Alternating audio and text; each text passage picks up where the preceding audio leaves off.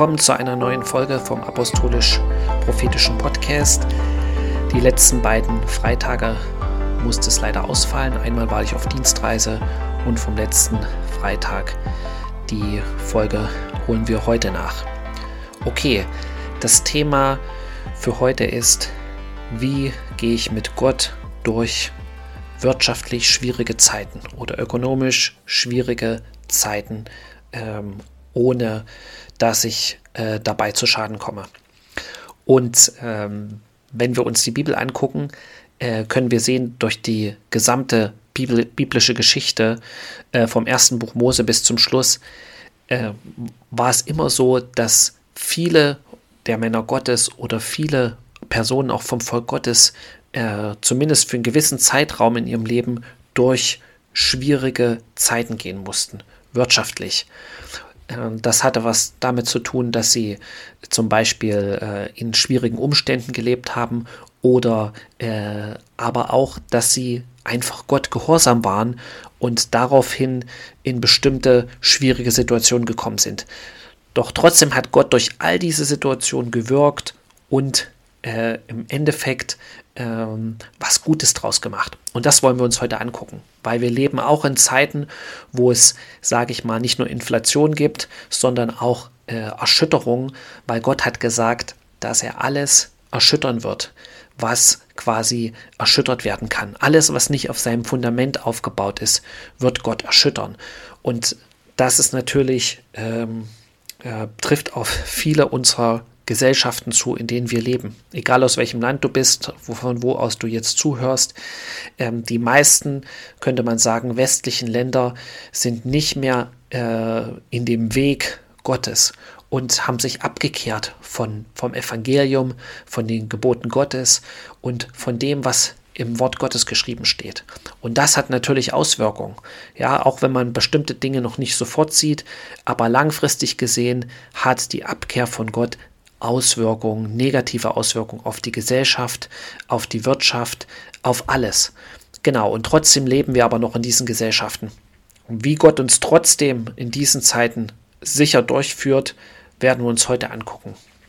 Und da will ich anfangen mit äh, 1. Buch Mose, Kapitel 12, äh, mit Abraham.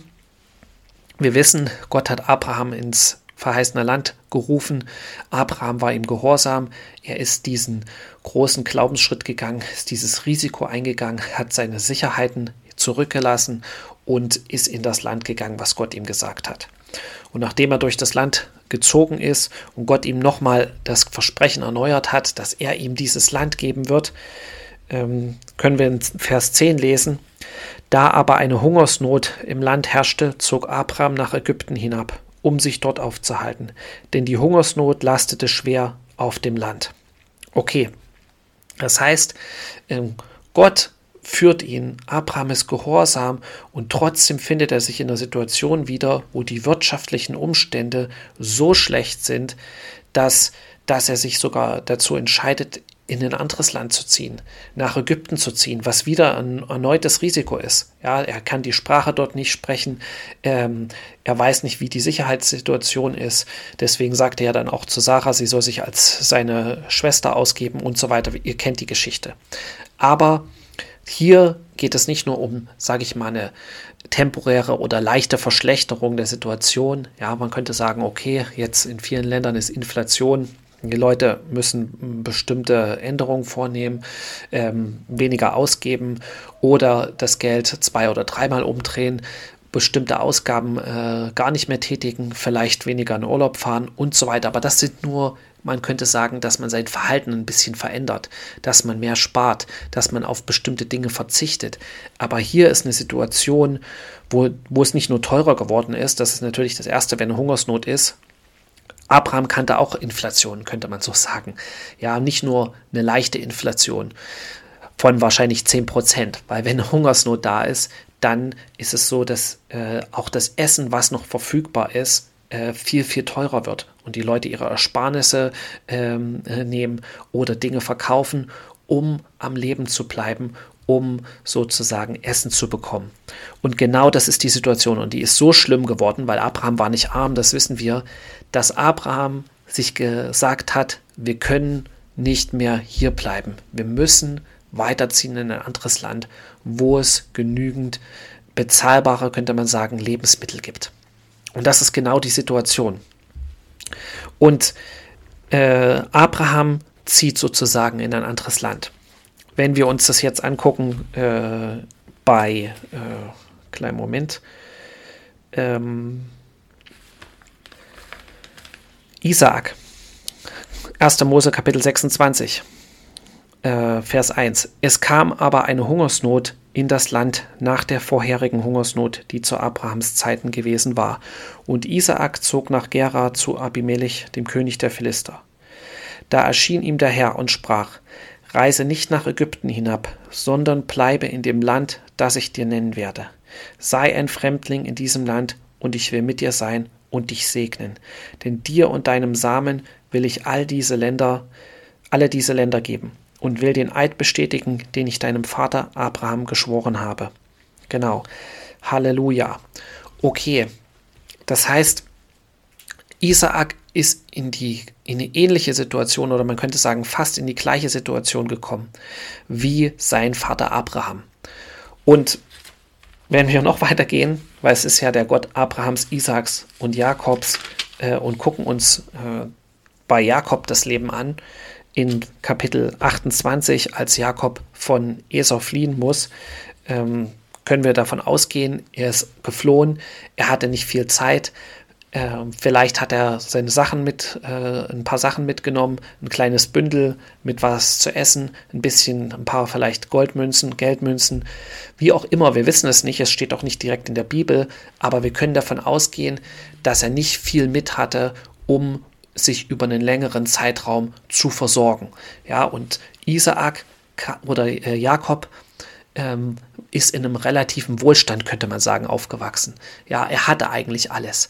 Isaak ähm, war nicht arm, genauso wie Abraham nicht arm war. Das heißt, alles, was äh, Jakob brauchte zum Leben, das war immer da gewesen. Und plötzlich findet er sich in der Situation wieder, wo er das auf einmal nicht mehr hat. Und dann kennt ihr ja die Stelle, wo äh, Jakob sich hinlegt und ähm, diesen Traum hat von der Himmelsleiter, wo die Engel auf und niedersteigen und Gott ihm ein Versprechen gibt. Und das ist in Kapitel 28, Vers 15. Und siehe, ich bin mit dir und ich will dich behüten überall, wo du hinziehst und dich wieder in dieses Land bringen. Denn ich will dich nicht verlassen, bis ich vollbracht habe, was ich dir zugesagt habe. Äh, Vers 16, als nun Jakob von seinem Schlaf erwachte, sprach er, Wahrlich, Jahwe ist an diesem Ort, und ich wusste es nicht. Und er fürchtete sich und sprach, wie furchtgebietend ist diese Stätte. Hier ist nichts anderes als das Haus Gottes, und dies ist die Pforte des Himmels. Und Jakob stand am Morgen früh auf und nahm den Stein, den er unter sein Haupt gelegt hatte, und richtete ihn auf zu einem Gedenkstein und goss Öl auf seine Spitze. Und er gab diesem Ort den Namen Bethel. Zuvor aber hieß die Stadt Luz. Und Jakob legte ein Gelübde ab und sprach, wenn Gott mit mir sein, das ist Vers 20 und das ist die entscheidende Stelle, wenn Gott mit mir sein und mich behüten wird auf dem Weg, den ich gehe, und mir Brot zu essen geben wird und Kleider anzuziehen und mich wieder mit Frieden heim zu meinem Vater bringt, so soll der Herr mein Gott sein. Und dieser Stein, den ich als Gedenkstein aufgerichtet habe, soll ein Haus Gottes werden, und von allem, was du mir gibst, will ich dir gewisslich den Zehnten geben. Okay, Halleluja. Also, ähm, wann geben Leute Gott Versprechen oder Gelübde? Ja, Gelübde ist nichts anderes als ein Versprechen. Wann geben Menschen Gott sozusagen Versprechen? meistens, wenn sie in großer Not sind, wenn sie nicht weiter wissen. Ja, genauso, das machen sogar Leute, die gar nicht eigentlich an Gott glauben. Ja, wenn sie in großer Not sind, dann beten sie auf einmal zu Gott und sagen, Gott, wenn du das und das für mich machst, dann werde ich dies und jenes für dich machen. Und äh, genau in dem Versprechen können wir sehen, was war die größte Not von Jakob in dem Moment. Er sagt ja, er verspricht Gott, er sagt, wenn du mit mir sein wirst und mich behütest, also beschützt. Äh, und er sagt, und mir Brot zu essen geben wirst. und Kleider anzuziehen. Das heißt, Jakob hatte nicht genug zu essen. Er hatte nicht genug zum Anziehen. Das waren seine Haupt, äh, könnte man sagen, äh, Sorgen. Sicherheit. Ja, er sagt, du sollst mit mir sein und mich behüten, also mich beschützen. Sicherheit, Essen und Kleidung. Und total essentielle Sachen. Aber wir sehen hier, dass Gott äh, erlaubt hat, alle drei Personen, ja, Abraham, Isaac und Jakob, in, eine, in dieselbe oder in eine ähnliche Situation zu führen, wo sie Mangel hatten, wo sie nicht genug hatten. Und, ähm, und das ist ganz wichtig, weil Gott wollte sie was lernen dadurch. Und ähm, sie hatten das nicht ihr ganzes Leben. Aber wir wissen, dass Gott auch sagt, äh, äh, er ist der Vater der Witwen und Waisen. Er sagt, ähm, wir sollen uns des Armen erbarmen. Ja, er hört auf das Schreien der Elenden. Er sieht den an, der schwach ist, der zerbrochenen Herzens ist. Und, und all diese Dinge, ja, wenn du immer in Wohlstand gelebt hast, wenn du immer alles gehabt hast, wenn du nie auf der Straße geschlafen hast, wenn du nie Hunger wirklich gelitten hast, dann kannst du das überhaupt nicht nachvollziehen, wie das ist, wenn du Hunger hast, wenn du kein Obdach hast, wenn du, äh, sag ich mal, nicht genug hast. Und, und ähm, vielleicht kannst du dann dadurch, dass du es nicht nachvollziehen kannst, auch gar nicht wirklich diese Barmherzigkeit haben für diese Leute. Und genau das wollte Gott. Das glaube ich. Das, genau das war ein Grund. Er, zum einen wollte sie natürlich Dankbarkeit lernen. Ja, wenn du, wenn du einmal richtigen Mangel gehabt hast, dann kannst du auch den Unterschied erkennen und bist natürlich viel dankbarer, wenn du ein Dach über dem Kopf hast. Ja, für viele ist das total selbstverständlich. Nein, es ist nicht selbstverständlich. Und das sage ich nicht nur einfach so. Als ich auf Mission gewesen bin, hat Gott mich auch manchmal in Situationen geführt, wo ich, äh, wo ich keine Übernachtung hatte. Ja, Gott hat mich in bestimmte Städte geschickt. Ich hatte so gut wie kein Geld. Ich hatte manchmal auch nichts zu essen. Und wie froh war ich dann, wenn ich ein äh, Bett und ein Dach über dem Kopf hatte. Und genauso äh, auch mit Essen. Wenn du aber diese Erfahrung nicht gemacht hast, ist das für dich alles nur theoretisch. Und du gehst an einem Obdachlosen vorbei und vielleicht berührt es dich gar nicht. Oder du denkst, ja, der ist ja nur, sitzt ja nur dort, weil er nicht arbeiten will. Aber äh, weil du die Erfahrung nicht gemacht hast, weil du nicht weißt, wie es sich anfühlt. Und genau das will Gott. Er lässt bestimmte Dinge manchmal zu, auch wirtschaftliche Schwierigkeiten in unserem Leben, weil er uns was lernen will. Natürlich, dass wir von ihm abhängig sind und dass wir äh, barmherzig werden. Okay, aber was, nochmal zurückzugehen, was sagt Gott zu Isaak? Ja, Isaak versucht es genauso zu machen wie Abraham. Er hat natürlich gedacht, was hat mein Vater damals gemacht? Abraham hat, ihn, äh, hat ihm ja davon erzählt, wie sie nach Ägypten gegangen sind, wie es ähm, schwierig gewesen ist in der Zeit der Hungersnot, dass sie denn diese Entscheidung treffen mussten, doch nach Ägypten zu gehen. Und genau das Gleiche will er jetzt wieder machen. Aber Gott sagt, ähm, Reise nicht nach Ägypten hinab, sondern bleibe in dem Land, das ich dir nennen werde.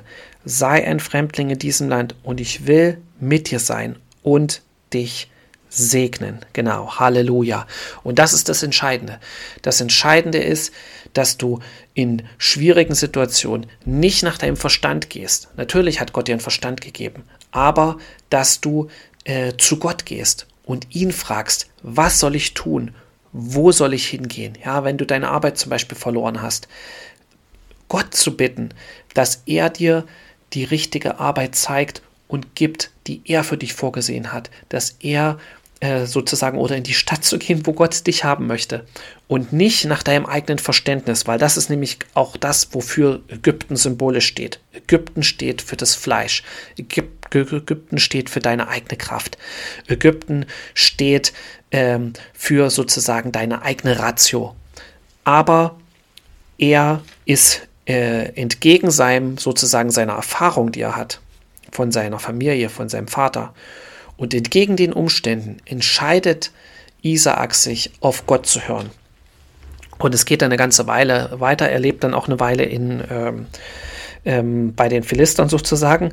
Ähm, und äh, in Vers 12 lesen wir dann, und Isaak säte in dem Land und erntete im selben Jahr hundertfältig, denn der Herr segnete ihn. Vers 13. Und der Mann wurde reich und immer reicher, bis er überaus reich war.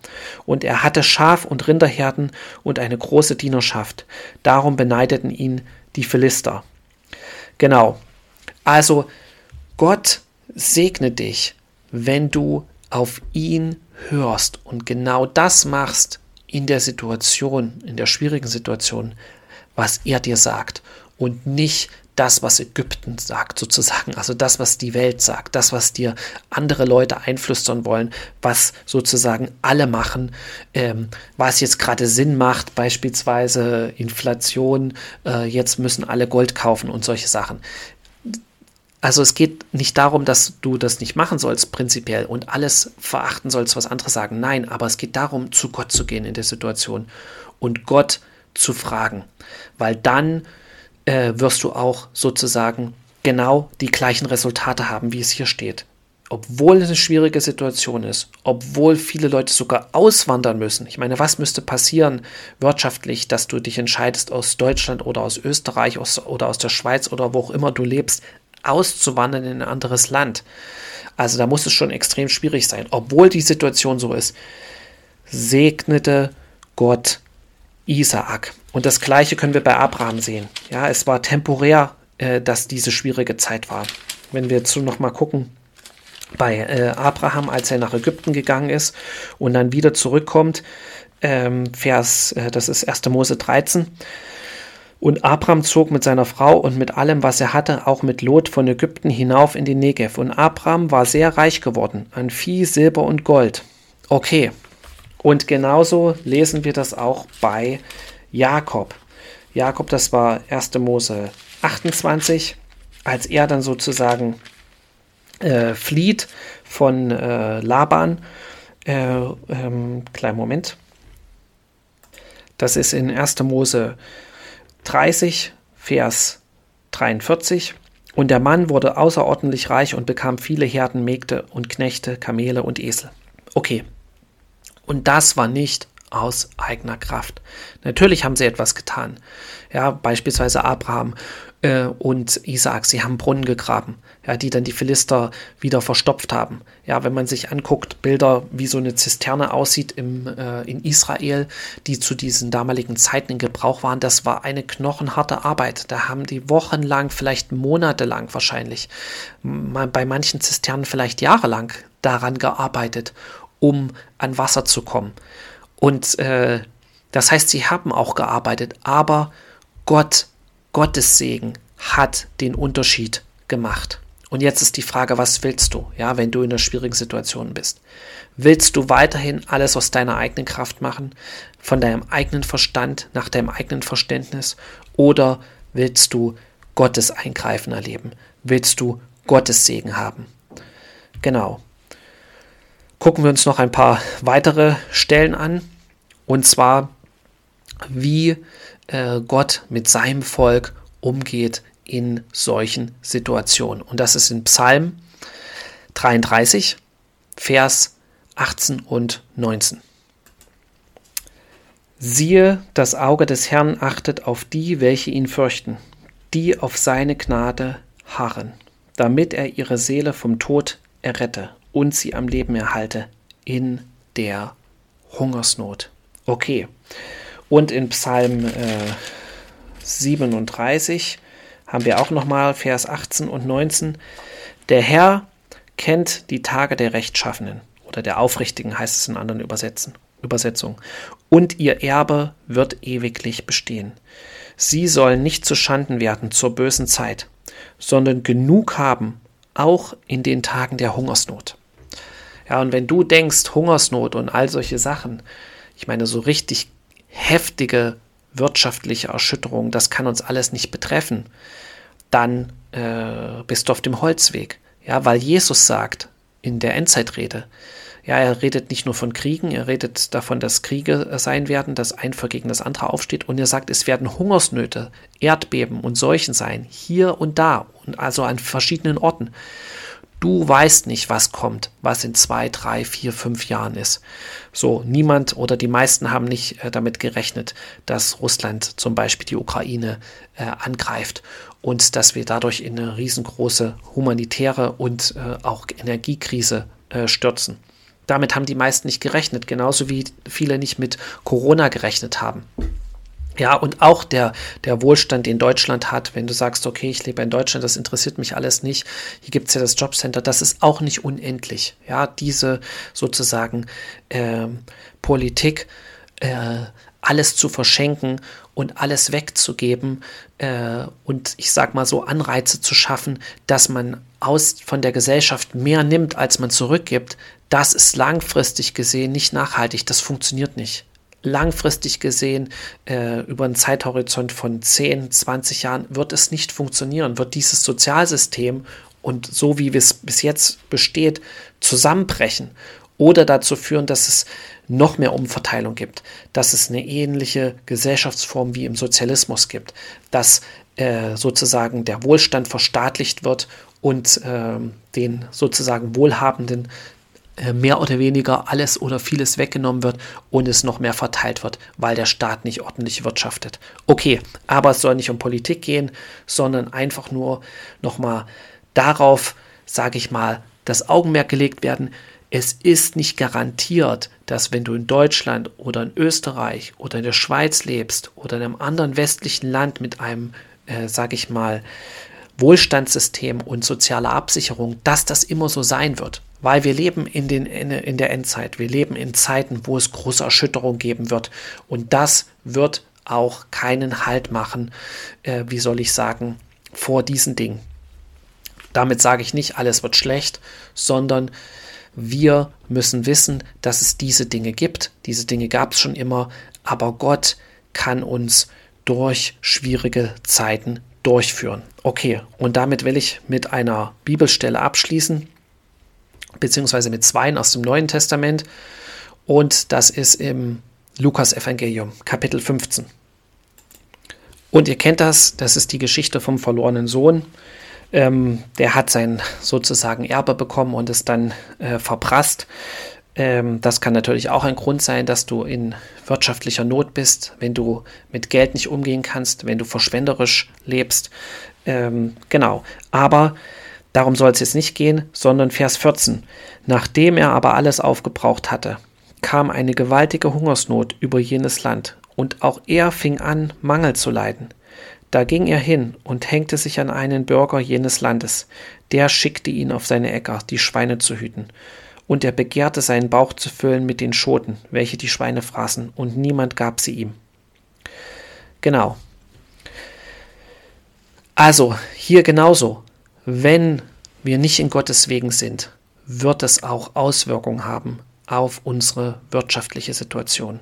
Ja, du wirst Mangel leiden, wenn du Gott nicht gehorsam bist, wenn du nicht in Gottes Wegen gehst. Und das ist einfach so, ja, ob du das glaubst oder nicht. Ähm, es gibt unzählige äh, Beispiele dafür im Wort Gottes, ja. Ähm, und hier steht es ja, ja. Er will, er hat Hunger. Es, wir sehen das immer nur so, äh, ich sag mal, äh, geistig, spirituell äh, und sagen, okay, er ist vom Vater äh, fern gewesen und ähm, nichts konnte ihn sättigen äh, sein, sozusagen, egal was er, wenn du in der Welt lebst und ohne Gott bist, egal was du machst, egal wie viel Reichtum du hast, egal wie viel ähm, Frauen, egal wie viel, äh, was weiß ich, Anerkennung, dieses Loch in deinem Herzen was nur Gott füllen kann, äh, kann nichts, äh, kann durch nichts anderes ausgefüllt werden. Ja, das ist richtig, aber hier geht es auch ganz konkret in dieser Parabel um wirtschaftliche Probleme, um echten, realen Mangel, ja, in der schwierigen Situation. Und was macht er aber? Ja, er macht genau das. Er geht nach Ägypten. Er geht erst nach Ägypten. Er versucht, sich an irgendjemand anders zu hängen, der ihm irgendwie helfen kann, bei Menschen Hilfe zu suchen. Ähm, was ihm als erstes in, in den Sinn kommt. Und dann erst kommt er zur Besinnung, als es ihm richtig schlecht geht. In Vers 17. Er kam aber zu sich selbst. Halleluja. Und das ist eigentlich dein, das Gebet, ja, dass wir, wenn wir in solchen schwierigen Situationen sind oder du in so einer Situation sein solltest oder jemand kennst, der in so einer Situation ist, der eigentlich an Gott glaubt, dass er zu sich selbst kommt, dass er zur Besinnung kommt und es erkennt. Ähm, er kam aber zu sich selbst und sprach, wie viele Tagelöhner meines Vaters haben Brot im Überfluss, ich aber verderbe vor Hunger. So, ich will mich aufmachen und zu meinem Vater gehen und zu ihm sagen, ihr kennt das alles, ja, ich habe gesündigt, ähm, ihr, ihr kennt diese ähm, Bibelstelle. Aber hier ist das Entscheidende, ja, er sagt, wie viele Tagelöhner meines Vaters haben Brot im Überfluss. Ja, bei Gott ist immer Überfluss. Und ich sag mal so, selbst für die Tagelöhner. Ja, aber du bist kein Tagelöhner. Wenn du zu Gott kommst, Gott will, dass du sein Sohn bist. Ja, wie viel mehr kriegt dein Sohn als ein Tagelöhner? Ja, ein Tagelöhner, der dient auch sozusagen seinem Herrn. Aber wie viel mehr kriegt ein Sohn? Wenn du zu Gott gehst und sagst, Gott, ich bin meinen eigenen Weg gegangen, auch in diesen ganzen wirtschaftlichen Dingen, was meine Arbeit anbelangt oder ja, mein Berufsleben oder meine Finanzen, wie auch immer. Bitte äh, zeig du mir deinen Weg. Ich will dir dienen mit dem, was ich habe, mit meiner Zeit, mit meinem Geld und ich möchte wirklich von dir Weisheit kriegen, was ich in der schwierigen Situation, zum Beispiel in der ich mich befinde, machen soll. Dann wird Gott genau das Gleiche machen, was er hier mit dem verlorenen Sohn sozusagen gemacht hat. Ja, das ist ja ein Beispiel, was Gott mit uns machen will, dieser Parabel. Er wird dich aufnehmen, er wird dir auch Überfluss geben. Es kann sein, dass es eine Weile dauert, dass es einen Weg dorthin gibt, aber Gott will es tun. Gott tut es. Und damit will ich abschließen mit der letzten Bibelstelle, falls du noch Zweifel haben solltest, ob es wirklich Gottes Wille ist.